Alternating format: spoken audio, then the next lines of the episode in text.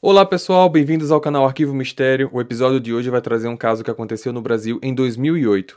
E esse caso foi bastante comentado no mundo inteiro porque existem muitos comentários de que a polícia errou em suas ações e que a TV interferiu de maneira muito ruim nesse caso. No final da narrativa eu vou voltar, vou trazer uma análise para vocês de um policial que dava aulas na SWAT na época e comentou diversos pontos errôneos da polícia sobre esse sequestro. Mas antes de começar o caso, eu tenho uma surpresa aqui para vocês. A partir do episódio de hoje, eu vou trazer um dos atores que dá voz a um dos personagens das narrativas. No caso de hoje, eu estou trazendo o Jorge, que ele deu voz ao Lindenberg. Tudo bom, Jorge? Tudo bom, Fábio. É, fala aí pro pessoal de onde você fala e como é que você está envolvido com essa parte de dublagem. O que é que você faz aí na internet? Uh, meu nome é Jorge, eu tenho 29 anos. Eu moro em São Paulo, capital, aqui na região de Zona Leste. E o meu envolvimento com a dublagem é que atualmente eu estou estudando é, teatro, dança, canto e dublagem, e futuramente eu pretendo seguir nessas áreas que estou estudando. Como é um sonho, eu estou participando por enquanto de fandubs na internet, é, via os grupos do Facebook. Para mim é um treino e um desenvolvimento que a gente vai tendo. E sobre o Arquivo Mistério, esse daqui foi o primeiro episódio que você participou, mas eu tenho outros episódios vindo aí com a sua participação também. Então, tá gostando de participar do projeto? Como é que tá sendo essa experiência aqui com o Arquivo Mistério? A minha experiência está sendo fantástica, porque foi um dos projetos assim que eu me aprofundei bastante, tive a oportunidade de participar de outros casos. Então, o projeto Arquivo Mistério me deu um amp é, de opções, de interpretação, e esse projeto, ele foi um, do, um dos que eu tive um acompanhamento de direção, que foi você, Fábio. Eu achei muito divertido, aprendi bastante. Então, esse projeto ele só me trouxe crescimento e conhecimento. Eu que agradeço a vocês estarem participando sempre que eu mando convite para vocês. Olha, tem um personagem que vai encaixar, que tá encaixando perfeito na sua voz, quer participar. Todo mundo diz: quero, quero, top sim, top sim. E eu fico feliz de ter todos vocês na, na minha lista de, de cast, que quando eu sempre chamo e vocês sempre topam participar. Eu que agradeço também. Então é isso, pessoal. Esse foi só um bate-papo aqui com, com o Jorge para começar, antes de começar o caso. É, quem quiser adicionar o Jorge no Instagram, tem o link dele aqui na descrição desse caso. E é isso. Jorge, obrigado pela participação, tá? Eu que agradeço. Muito obrigado. Nada. Abraço. Tchau. Abraço. Tchau. Pessoal, e nesse episódio aqui vai ter alguns pequenos trechos é, dos apresentadores reais de TV. Eu não usei atores de voz para poder transcrever eles, porque são trechos muito curtos das chamadas de alguns jornais, frases de 3 segundos, 4 segundos. É, então eles são as vozes reais, vocês vão reconhecer, mas todos os outros personagens da história é com a galera do Arquivo Mistério, tá certo? Quero lembrar que vocês podem adicionar a gente nas redes sociais, Facebook, Instagram. Então chega de papo e vamos nessa.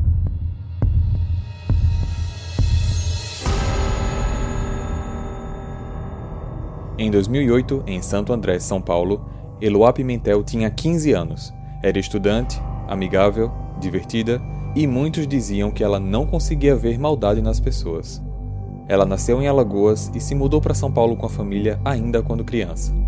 Ana Cristina, sua mãe, trabalhava como cozinheira em uma creche e o pai, Everaldo Pereira, era policial militar. Eloá ainda tinha um irmão mais novo chamado Douglas, também estudante. Quando ela estava no início da adolescência, aos 12 anos, ela conheceu um rapaz que veio a ser o seu primeiro namorado, Lindenberg Fernandes Alves, nascido na Paraíba, 19 anos, 7 anos mais velho que Eloá. Ele e sua família se mudaram para São Paulo quando ele ainda tinha em torno de dois anos de idade. Lindenberg trabalhava como auxiliar de produção e, ao final de semana, ele trabalhava como entregador de pizza. Por conta da diferença de idade do casal, os pais de Eloá quiseram conhecer Lindenberg pessoalmente. Conversaram com ele, orientaram que algumas regras deveriam ser seguidas e assim todos chegaram num acordo. Após dois anos e sete meses de namoro, em 2008, aos 15 anos de idade, Eloá decide definitivamente que não quer mais namorar com Lindenberg. Isso decorreu pelo fato de ele estar se mostrando uma pessoa muito ciumenta, agressiva e ela não via mais esperança nenhuma em um futuro com ele. Depoimentos afirmam que Lindenberg se mostrava perseguidor e uma vez chegou até atacar Eloá quando a encontrou num ponto de ônibus. Segunda-feira, o início do sequestro. No dia 13 de outubro, Douglas, irmão de Eloá, chega em casa pela tarde e logo percebe que tinha esquecido a chave dentro de casa quando saiu pela manhã. mas ele também lembrou que nesse horário Eloá já tinha chegado da escola. Então, ele decide bater na porta. Eloá?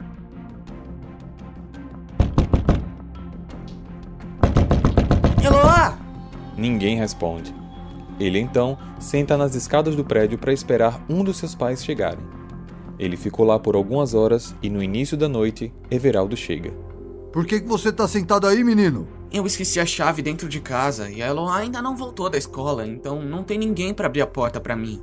Quando ele se aproxima para abrir a porta, Lindenberg grita de dentro do apartamento.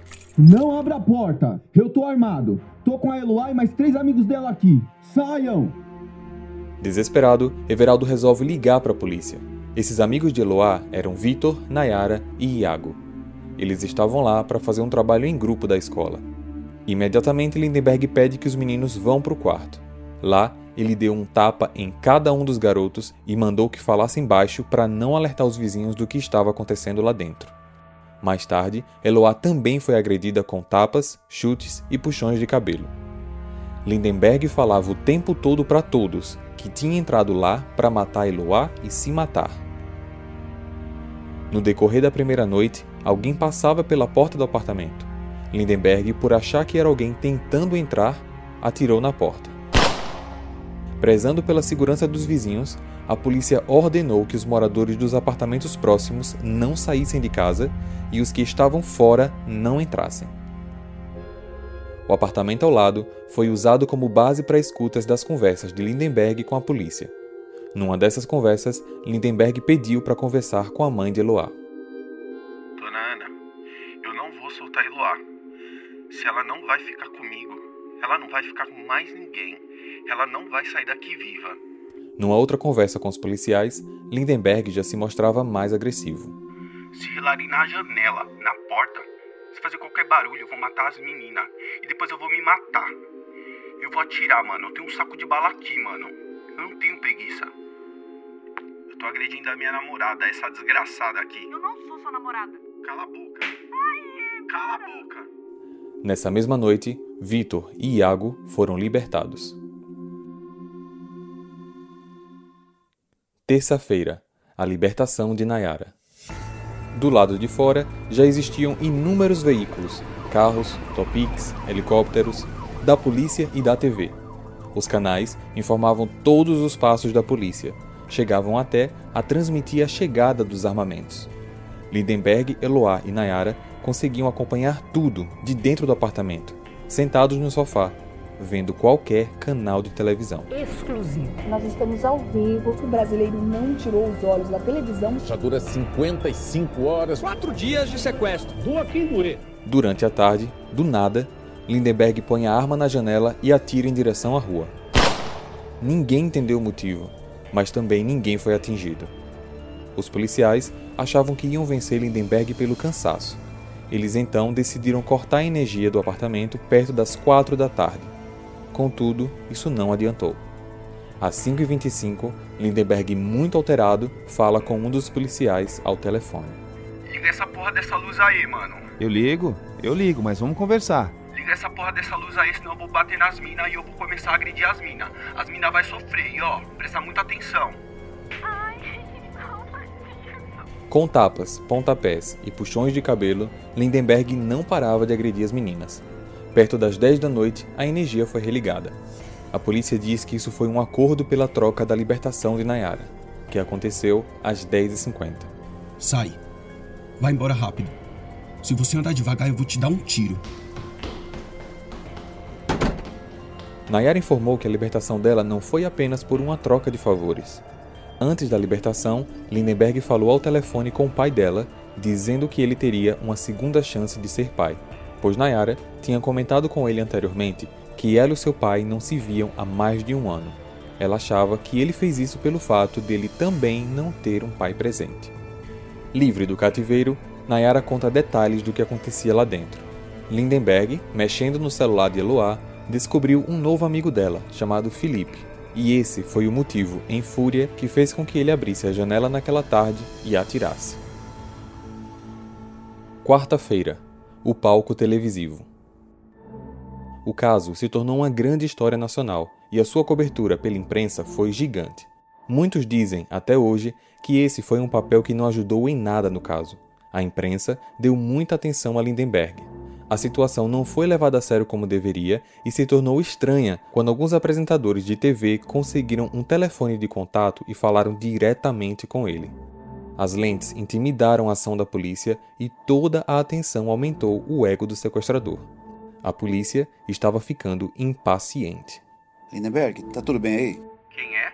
É, somos amigos da família e a gente queria saber se tá tudo bem aí, só isso. Quem é? Lindenberg, é o Luiz Guerra, tudo bem? Quem é Luiz Guerra? Eu sou repórter da Sônia Abrão. A Eloá tá com você, tá tranquila? Como é que tá? Tá bem. Peraí que ela vai falar. Põe ela pra falar com a gente, por favor. Alô, quem tá falando? Luiz Guerra, repórter da Sônia Abrão. Tudo bem com você? Tudo. Como é que tá aí? Tá tudo tranquilo. Eu quero almoçar. Eu tô fraca. E alguns minutos depois. Você tá precisando mandar um recado pra sua mãe, alguma coisa? Eu queria saber como ela tá. Como meus familiares estão. Eu queria mandar um beijo pra minha mãe, pro meu pai. Eu queria falar pra minha mãe que eu amo ela. Pro meu pai também, eu amo ele. Esse foi um pequeno trecho de uma gravação que durou aproximadamente 7 minutos e que foi exibida na íntegra para todo o Brasil. Ao mesmo tempo, Lindenberg chegava a um nível de poder indescritível, pois ele sabia que ele era o centro das atenções em todo o país, além de sempre estar ciente de tudo o que era planejado para ser feito contra ele. Pelo fato dele não ter autorizado ninguém a chegar na porta do apartamento de maneira nenhuma, após a comida da casa ter acabado, eles passaram a receber alimentos através de uma corda de lençóis que Eloá jogava pela janela, os policiais amarravam a comida e ela puxava a corda de volta. Hey, você se interessa por crimes reais, serial killers, coisas macabras e tem um senso de humor um tanto quanto sórdido? Se sim, você não está sozinho. Se você precisa de um lugar recheado de pessoas como você, venha conhecer o podcast Pátria Amada Criminal. Todas as semanas tentamos entender o pior da humanidade. Nesse processo a gente ri, chora, fica brava, fofoca, porque afinal de contas é assim que a gente fala quando está entre amigos. Suas novas melhores amigas trevosas estão aqui no Pátria Amada Criminal. Quinta-feira. O retorno. Na manhã de quinta-feira, Nayara foi acordada pela avó dizendo que tinha um policial na porta para pegá-la e levá-la a um local próximo do sequestro para que ela pudesse ajudar nas negociações. Ela acabou indo, mas em depoimentos, Nayara disse que entre as opções você vai se você quiser ou você tem que ir, foi falado para ela que ela tinha que ir. O acordo que Lindenberg fez com a polícia foi: Douglas, o irmão de Eloá, subiria até o primeiro andar do prédio, aguardaria nas escadas e Nayara subiria até o segundo. Assim que ele a visse do lado de fora do apartamento, ele daria a mão para Nayara, com a outra ele traria Eloá e os três sairiam juntos, se encontrando com Douglas no andar de baixo e todos assim iriam para a rua principal. Ele acreditava que estaria protegido da mira dos policiais se eles tentassem fazer algo contra a vida dele. Nayara tinha apenas 15 anos e ninguém da polícia solicitou autorização dos seus pais para que ela fizesse isso. Ela disse que não recebeu qualquer orientação de como ter cuidado ao se aproximar do apartamento, não deixaram claro os riscos e nem perguntaram se ela realmente queria fazer isso. Ela apenas foi pega e colocada de volta numa situação que foi praticamente exigida por Lindenberg. Ao telefone, Nayara conversava com o sequestrador enquanto ela subia as escadas até chegar ao apartamento. Não tô te vendo. Eu tô acenando aqui, não tá me vendo? Tô não. Suba mais. Chega aqui na porta que Loa vai dar a mão para você. Ao ouvir isso, Nayara percebeu que Lindenberg já não estava mais cumprindo o acordo, pois era ele quem deveria dar as mãos para Nayara e se entregar. Contudo, ela foi se aproximando cada vez mais do apartamento. A porta foi aberta e do lado de fora, Nayara conseguiu ver Lindenberg apontando uma arma para Eloá. Ele então disse: Dá a mão para ela. Entra. Assim que Nayara entrou, a porta foi trancada. Na mídia, era possível ver Lindenberg sendo colocado num pedestal. Pediam para que ele se acalmasse, pediam para mandar recado para familiares e até para aparecer na janela para avisar que estava tudo bem.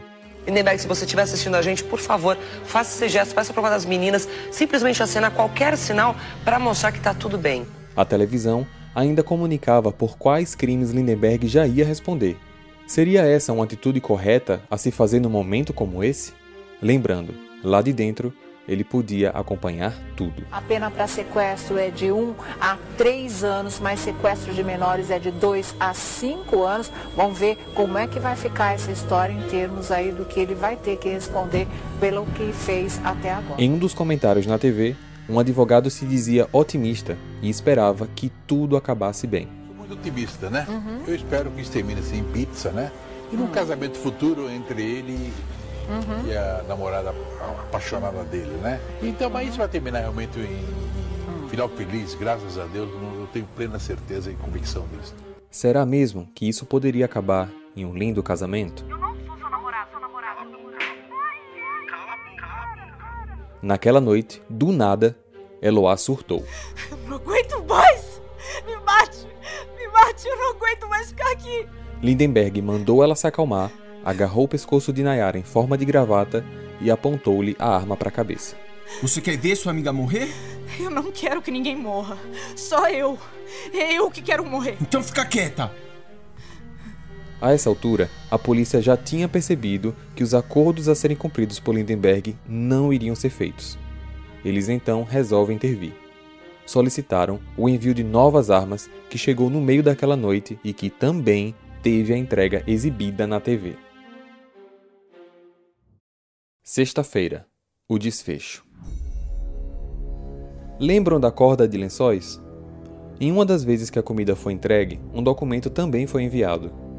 Era uma espécie de carta, feito por um defensor público que já estava responsável pela defesa de Lindenberg. Nesse documento, dizia que ele poderia se entregar e que nada de grave aconteceria com ele. Às 5h35, Lindenberg tem uma última conversa com os policiais. Anjinho aqui falando, não faz isso. E do meu lado tem um diabinho aqui falando, faz. Não deixa passar não. Tem um anjinho e um diabinho aqui. O diabinho tá falando pra eu fazer. Vai em frente, mano, não para. Lindenberg ainda fala pra polícia invadir o apartamento. Mano, invade essa porra logo, mano. Quero que você invade. Tô doido pra você invadir. Após alguns minutos, o policial comenta discretamente com outros mais próximos que o tipo de conversa dele era de uma pessoa suicida, o que é confirmado minutos depois pelas próprias palavras do Lindenberg. Não tenho mais expectativa de vida mais não, mano. Não tenho mais motivação de buscar. Antes eu tinha sonho, sonho de ter uma família, sonho de ter uma casa, um carro. Não tenho mais vontade de ter ninguém, mano tenho vontade de ter nem Eloá, mano, mas tenho um mês tentando sair, me divertir, me distrair, mas não dá, mano, não dá. Alguma coisa tá falando pra mim, cobra, mano, cobra e cobra. E por fim, dá um tempo pra mim, tô precisando ficar sozinho. Tá bom. Não quero ver ninguém. Então deita aí, descansa um pouco, tá bom? Falou. Falou. Até mais. Quatro minutos depois, a polícia invade o apartamento.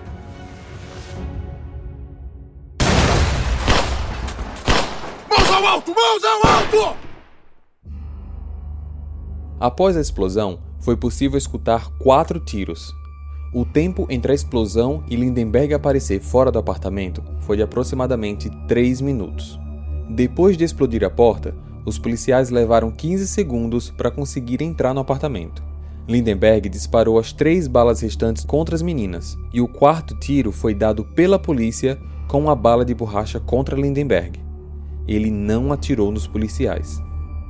25 segundos após a entrada no apartamento, Nayara consegue sair, sozinha e ferida com um tiro na mão e no rosto. Depois de quase dois minutos e meio, Lindenberg sai dominado por um policial. Ele tentava resistir à prisão e então outros dois policiais o seguraram para tentar imobilizá-lo.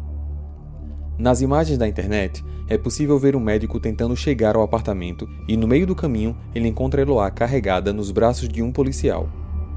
Ela foi ferida com um tiro na virilha e outro na cabeça. A polícia informou que eles só arrombaram o apartamento no momento que eles ouviram Lindenberg dar o primeiro tiro. Nayara afirma até hoje que ele só atirou depois que a polícia explodiu a porta. Testemunhas que estavam do lado de fora, incluindo jornalistas, também afirmam que só ouviram tiros de dentro do apartamento depois da ação da polícia.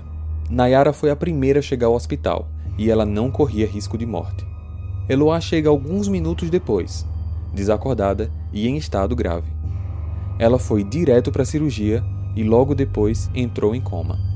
Eloá não resistiu e faleceu no dia seguinte. A família autorizou a doação dos órgãos.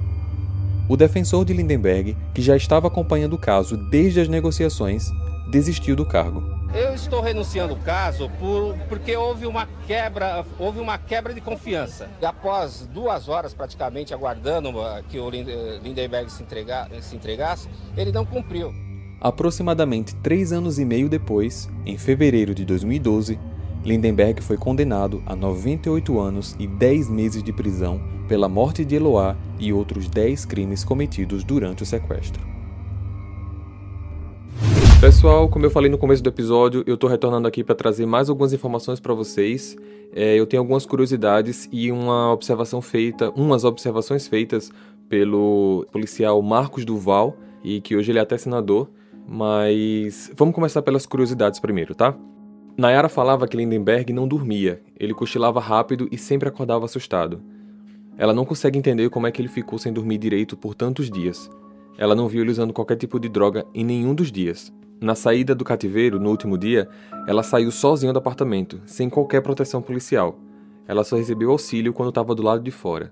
O ferimento na mão dela aconteceu porque, na hora da explosão da porta, ela assustada cobriu o rosto com a mão e o Lindenberg atirou e o tiro passou pela mão dela e perfurou o rosto. É até meio que sorte porque a mão conseguiu é, retardar um pouco a velocidade da bala, talvez poderia ser mais prejudicial esse tiro, né? Em 2018, Nayara foi indenizada pelo Estado por terem permitido o retorno dela ao cativeiro. O valor da indenização foi de 150 mil reais.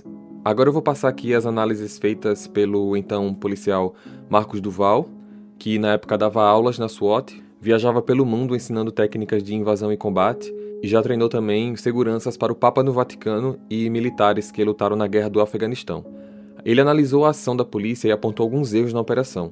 Numa entrevista que ele deu ao Fantástico, ainda em 2008, ele deu seis observações muito importantes de um ponto de vista policial. Eu vou elencar elas aqui para vocês. Primeiro, deixaram que a negociação durasse cinco dias. Na SWAT, o prazo máximo é de 24 horas para a libertação do refém e acrescentou que nunca foi preciso usar todo esse tempo. A segunda observação foi que a polícia perdeu algumas oportunidades de terminar com a situação mais rápido. Em alguns momentos, Eloá aparecia na janela para puxar comida, ela se inclinava e Lindenberg aparecia atrás dela. Em alguns outros momentos, ele aparecia sozinho na janela. Tudo isso alvo fácil para a polícia. Contudo, eles não faziam nada porque acreditavam que eles tentariam vencer ele pelo cansaço, por ser um jovem, com decepção amorosa e sem antecedentes criminais. Para a SWAT não importa se é jovem ou se é adulto, o que importa é que tem uma vida em risco. Terceiro, o retorno de Nayara ao cativeiro foi o maior absurdo das ações analisadas. Ele ainda afirma que em nenhum lugar do mundo, até aquela data, e eu acho que não tem até hoje, que eu dei uma procurada rápida e não achei, isso já tinha acontecido. Numa situação como essa, incluindo a Nayara para falar com o sequestrador perto dele, deveria existir um escudo policial balístico na frente, ela do lado com o policial segurando ela, controlando a distância de proximidade e recuo, mas de forma nenhuma deixá-la sozinha andando e abrindo a porta do apartamento. Nessa hora, o sequestrador pode ter se sentido poderoso porque teve uma refém de volta e ele ainda concluiu: foi um erro gravíssimo. Quarto, a quantidade de explosivos foi excessiva e eles não contavam com obstáculos atrás da porta que impediam a entrada rápida da equipe. Com isso, houve um intervalo de tempo de 15 segundos que foi usado por Lindenberg para agir contra as meninas. Quinto, não entrar simultaneamente pela porta e janelas com uso de bombas de luz e som que deixariam o sequestrador totalmente desorientado. Ele não teria ideia de onde estariam vindo a polícia. E sexto, Marcos ainda aponta falhas graves no socorro às vítimas. O médico sozinho não conseguia de jeito nenhum atravessar o tumulto dos próprios policiais no corredor da entrada do apartamento. Macas deveriam estar posicionadas próximas ao local, mas o médico estava sozinho e Eloá foi carregada pelos braços de um policial e nas imagens da TV é possível ver que a cabeça dela, ferida, acaba esbarrando no próprio médico. E esses foram os apontamentos dados pelo policial Marcos Duval. Pessoal, eu tentei filtrar o máximo de informações possíveis, encaixando as falas de maneira cronológica. Eu indico ainda o documentário curtinho de 25 minutos chamado Quem Matou Eloá. É um documentário no qual eles analisaram o caso numa perspectiva da violência contra a mulher e como a mídia e os policiais deixaram Eloá em segundo plano. Esse documentário tem no YouTube e é só procurar lá Quem Matou Eloá. Fica então a reflexão sobre o papel da imprensa. Ela ajudou ou atrapalhou? Levar informação ao público e fazer entrevista com o sequestrador no momento do sequestro pode ser considerado um direito à informação? E esse direito se sobressai ao direito da vida? Deixe seus comentários lá nas nossas redes sociais, Facebook, Instagram, é só procurar Arquivo Mistério e eu vejo vocês então no próximo caso. Combinado? Até lá!